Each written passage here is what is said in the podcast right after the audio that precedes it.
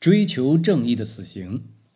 一个名为芭芭拉·格拉汉姆的女囚被紧紧地绑在圣昆廷监狱毒气室的椅子上，她因谋杀罪被判处死刑，但是她始终否认自己的罪行。现在，她的生命只剩下了最后一分钟，短短的一分钟。这时，监狱收到了推迟行刑的命令。松绑之后，他昏厥了过去。当医生和监狱长还在照顾芭芭拉·格拉汉姆的时候，他们又收到了与之前相反的命令：死刑必须立即执行。之后，这位女士从昏厥中苏醒过来，她迷茫地环顾四周，时断时续地说道：“我还活着，感谢上帝。”而极力保持镇定的监狱长，必须向他宣布：现在仍需执行死刑。他要求他，呃，不，他恳求他坚强起来。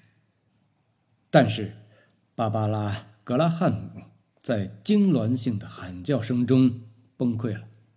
他一再的宣称自己是无辜的。他被拖回毒气室。再次被绑在椅子上，毒气室的门已经关上。这时电话响起，再次通知暂缓行刑。法院就再次提出的上诉申请进行了二十分钟的讨论，结果是驳回申诉。芭芭拉·格拉汉姆第三次被推进毒气室，被用皮带绑在死刑椅上。他现在精疲力竭。这一次，当毒气放入时，他的生命走到了尽头，同时，他也得到了解脱。这一幕发生在一九五五年美国的加利福尼亚州。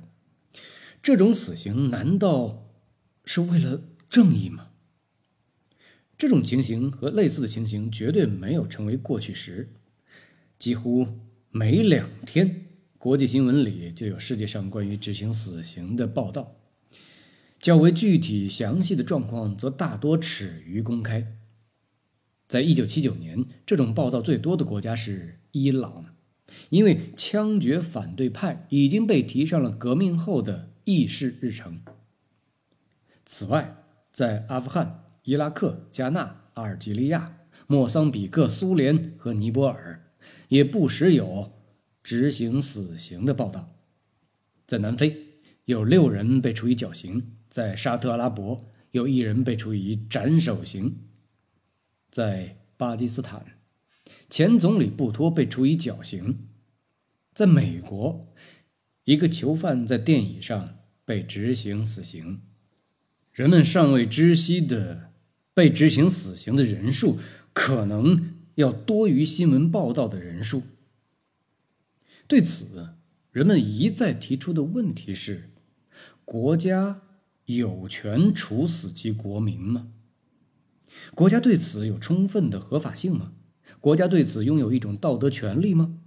亦或仅是基于其使命，或者基于其必要性？自启蒙运动以来的约二百五十年间，哲学家、法学家、政治家。以及范围甚广的社会公众都对这些问题进行了讨论，但是这些讨论和论争都没能为我们提供一个令人满意的答案。一言之，都没能使我们对于当今世界中死刑问题有一个终极的认识。其原因在于，死刑。始终被视为一个法律问题而进行讨论。实际上，死刑更多的是一个具有普遍性的社会问题，它显然与正义问题无关，而是更多的关乎社会心理需求。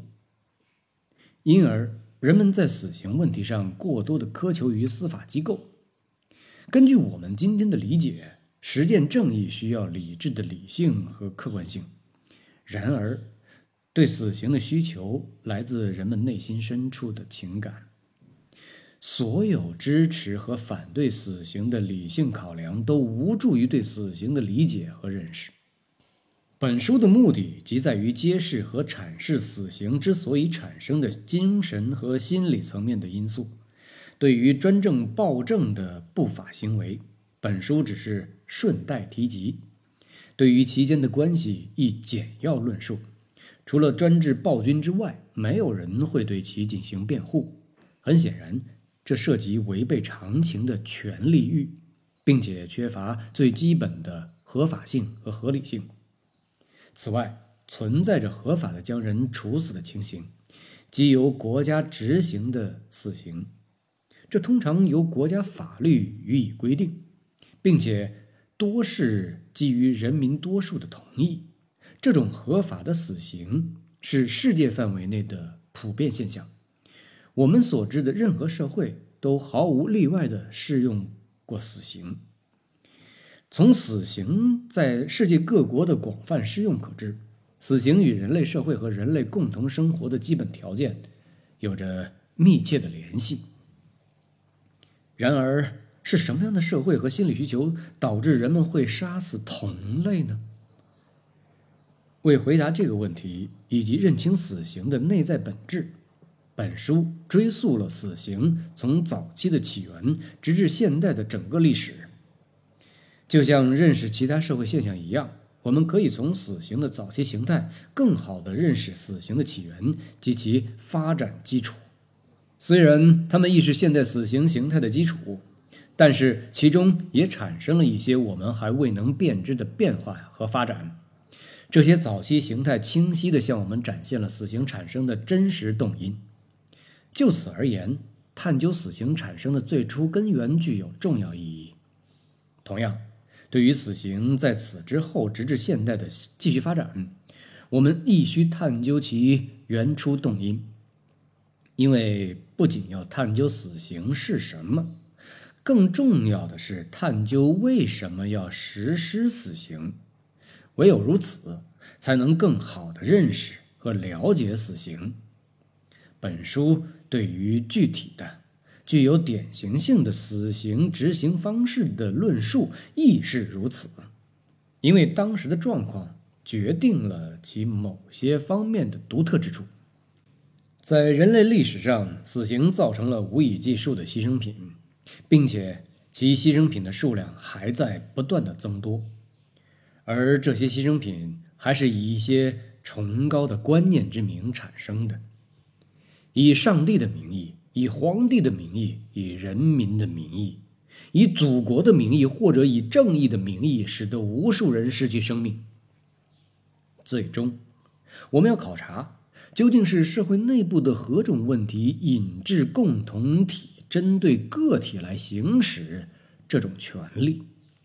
这里仍存在的一个问题是，这种古老的死刑需求在其他的社会关系中。是否可能会趋于缓和？